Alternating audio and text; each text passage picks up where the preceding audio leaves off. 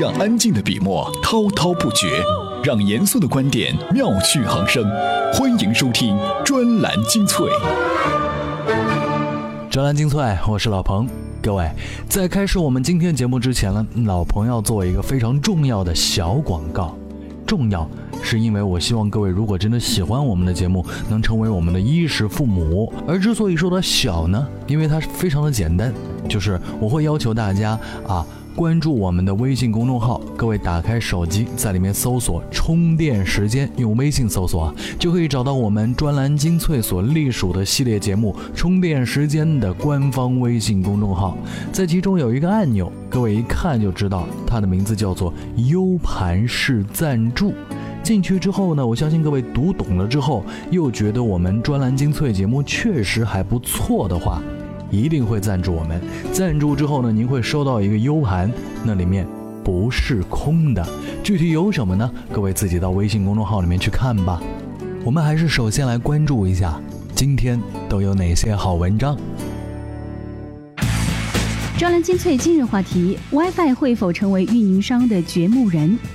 为什么说上市公司流行包小三？西方教育教不出中国的王思聪吗？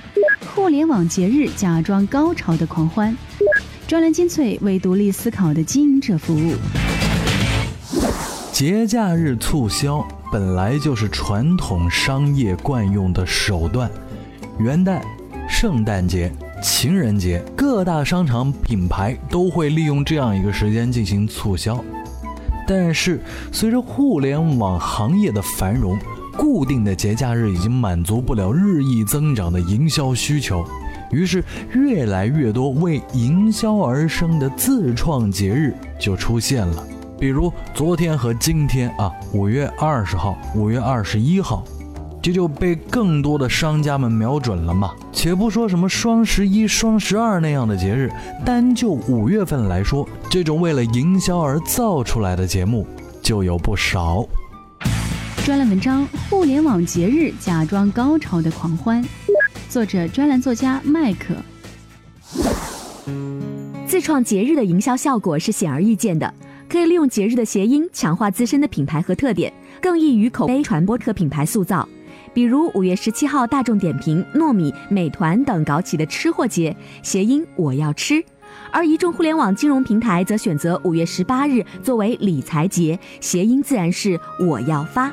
而随后五月二十号和五月二十一号更成了社交产品、情趣电商、酒店 O2O 等瞄准的目标。不少互联网公司早已经开始铺天盖地的宣传。话说酒店瞄向这两天我也能理解，但是国产手机酷派大神竟然也瞄向了五二零，这算搞什么鬼？给神族跪了！虽然我很认同互联网节日经济，从用户角度出发也算是一种福利。然而，品牌一定要和节日有一定的默契性，因为这种节日一定需要多方的共同参与，才能形成狂欢，被普遍认可。比如这个吃货节，因为美团、大众点评、糯米等品牌的共同打造，从线上到线下背靠 BAT，优惠力度大。最重要的是和普通人生活息息相关，最终才能引起大规模的连锁反应。而后面的理财节，首先受众少。其次，参与者的体量小，并没有引起太多的反响。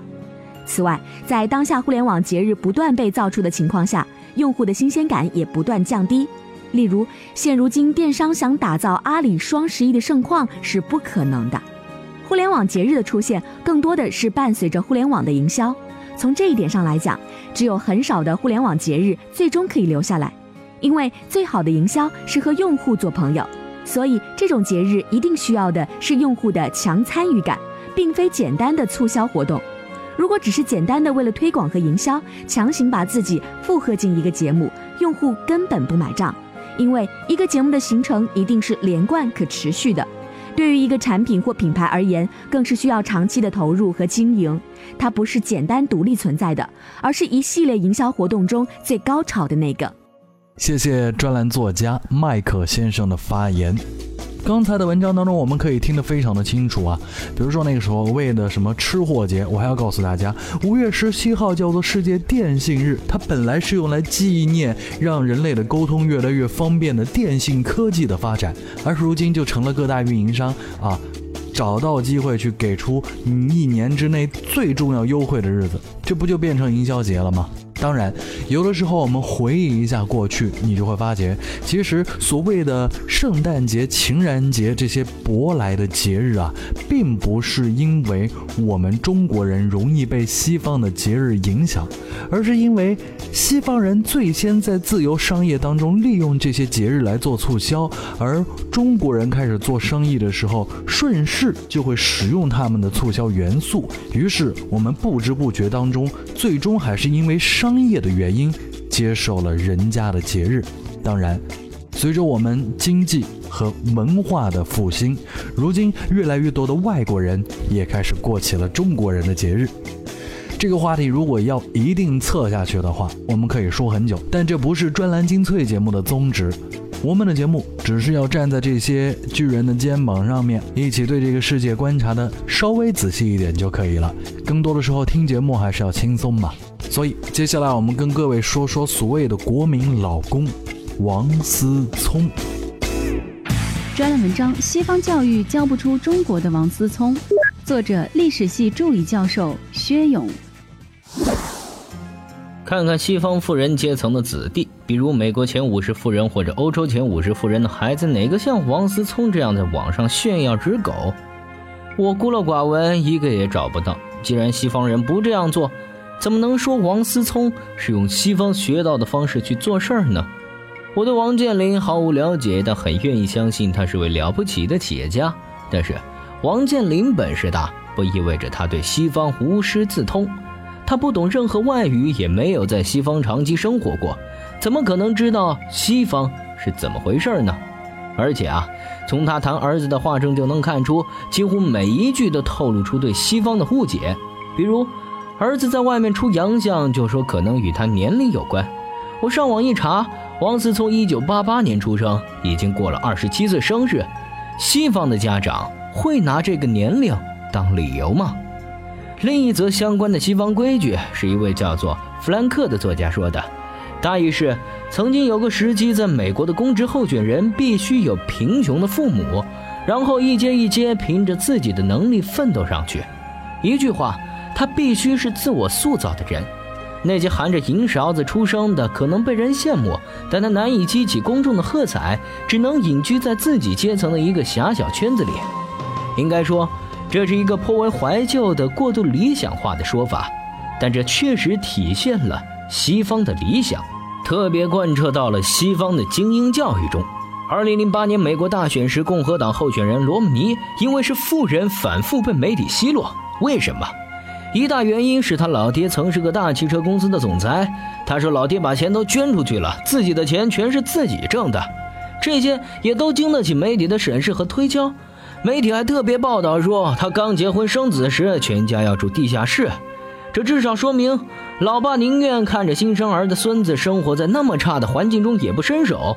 不过，即使如此，媒体依然不依不饶地指出：“你罗姆尼的学费是老爹付的。”甚至买第一套房子也是老爹帮忙，你抢跑了，你不理解我们在同一起跑线上的美国人的甘苦啊！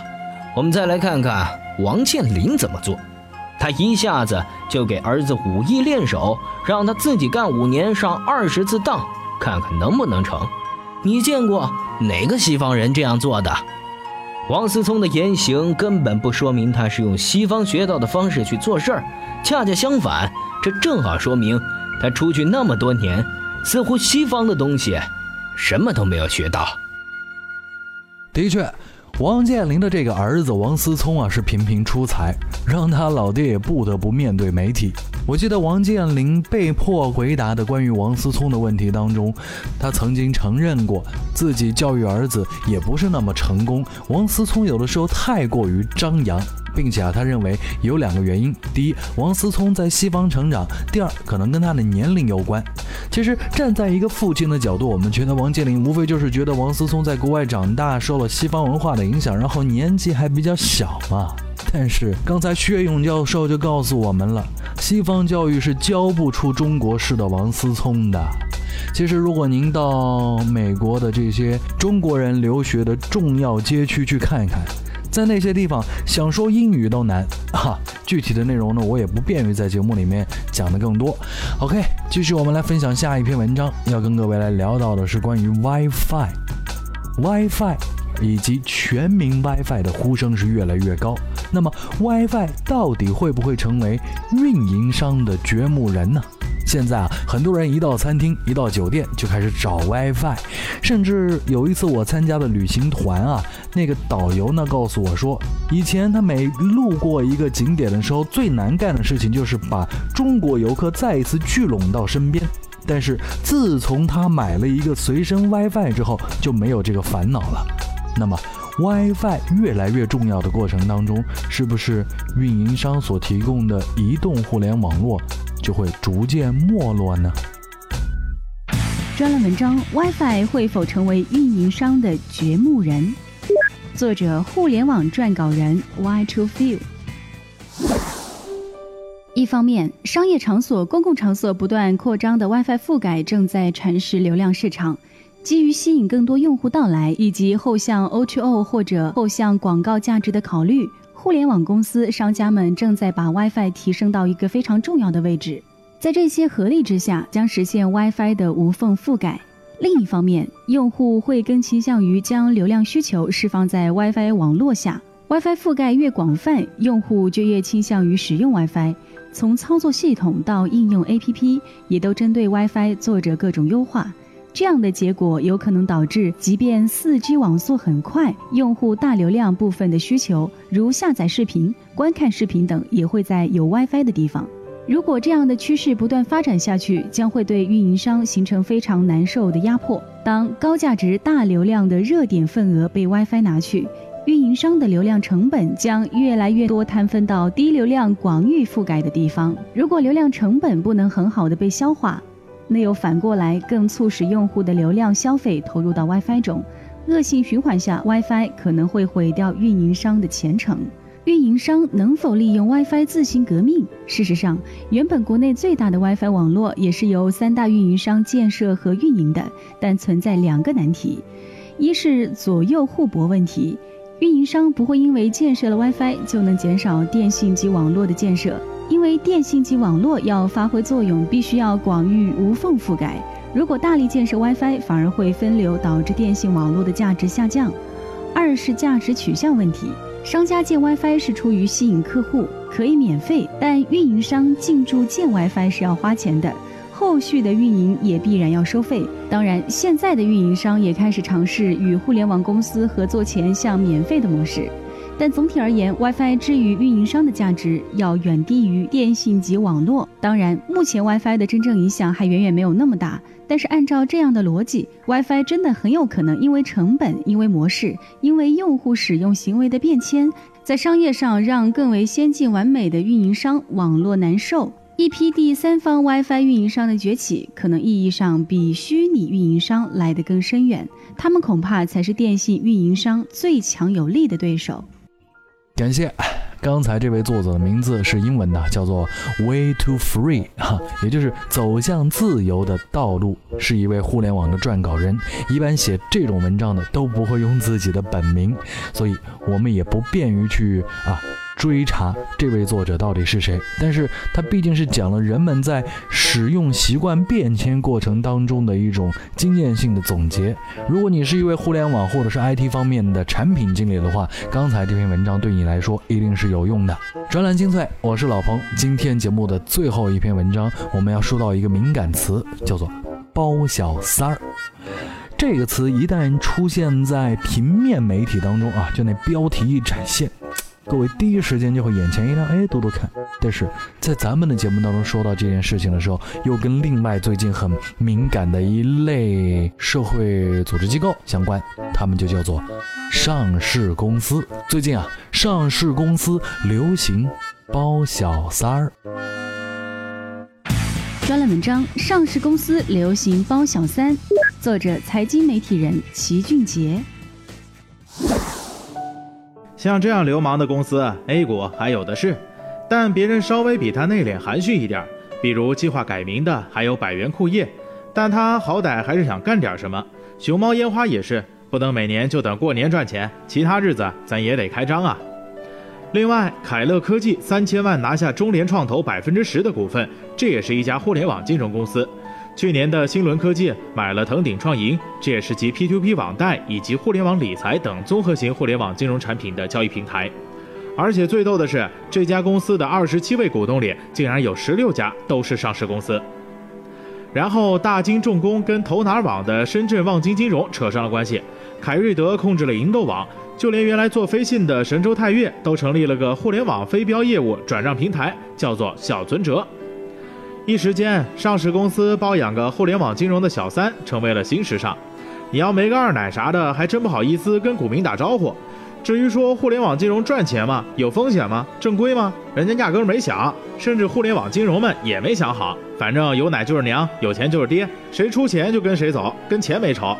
上市公司当然就更赚了，比如多伦股份改个名字就两个涨停板，按照四十五亿的市值计算，那就是九个亿啊！还有比这更赚的生意吗？熊猫金控相比它改名前已经涨了三倍，市值已经增加了近三十个亿，而他买了个互联网金融的套餐，一共也就花了五点五个亿而已。至于股民根本不了解互联网金融是什么东西，只知道互联网诞生了越来越多的首富和明星级的企业。而搞金融的是在过去几十年里最赚钱的，两个行业的结合体留下了足够的剧本创作空间，甚至上市公司们都不用真的动笔写，股民们就能给吹上天了。您要问这种非理性繁荣之后业绩能有多少改善，那就是您想太多了。现在互联网金融有几个真正赚钱的？所以业绩不下滑就算是谢天谢地了。这对于上市公司其实一点也不重要，跌下来再买回来就完了。然后看看到时候有没有什么新概念，再炒其他的就完了。感谢齐俊杰先生，也就是刚才这篇文章的作者。前段时间我们节目里面说过，股市才是最大的娱乐圈啊。刚才我们又继续了这个话题，一句话，什么东西火着干什么？管它赚不赚钱，先上炕再说啊。哎呀，这个话说的真的是有点头大。但是刚才听完这篇文章之后，我们还真觉得有些上市公司的某些操作手法，真还让我们看不懂。我也不敢说它是错的，就算我们觉得它不太对，但毕竟它一上来就玩了几个涨停，好吧。今天的专栏精粹到这里就告一段落，咱们明天同一时间再会。哎，不要忘记了关注我们的微信公众号“充电时间”，在当中可以。赞助我们一下。When your legs don't work like they used to before And I can't sweep you off of your feet Will your mouth still remember the taste of my love? Will your eyes still smile from your cheeks? Darling, I will Below.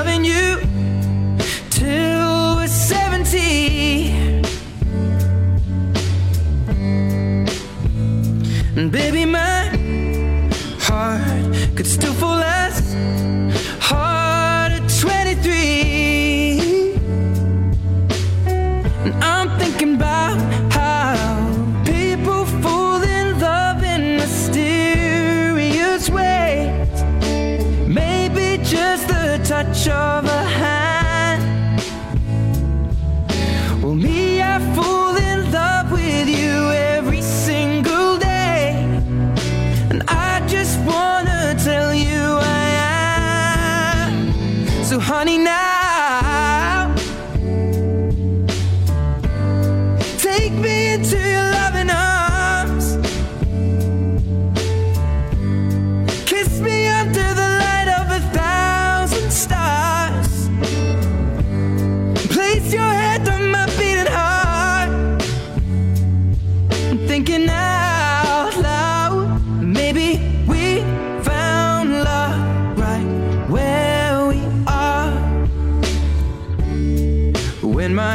all but gone and my memory fades. And the crowds don't remember my name. When my hands don't play the strings the same way. Mm, I know you will still love me the same. Cause honey, your soul could never grow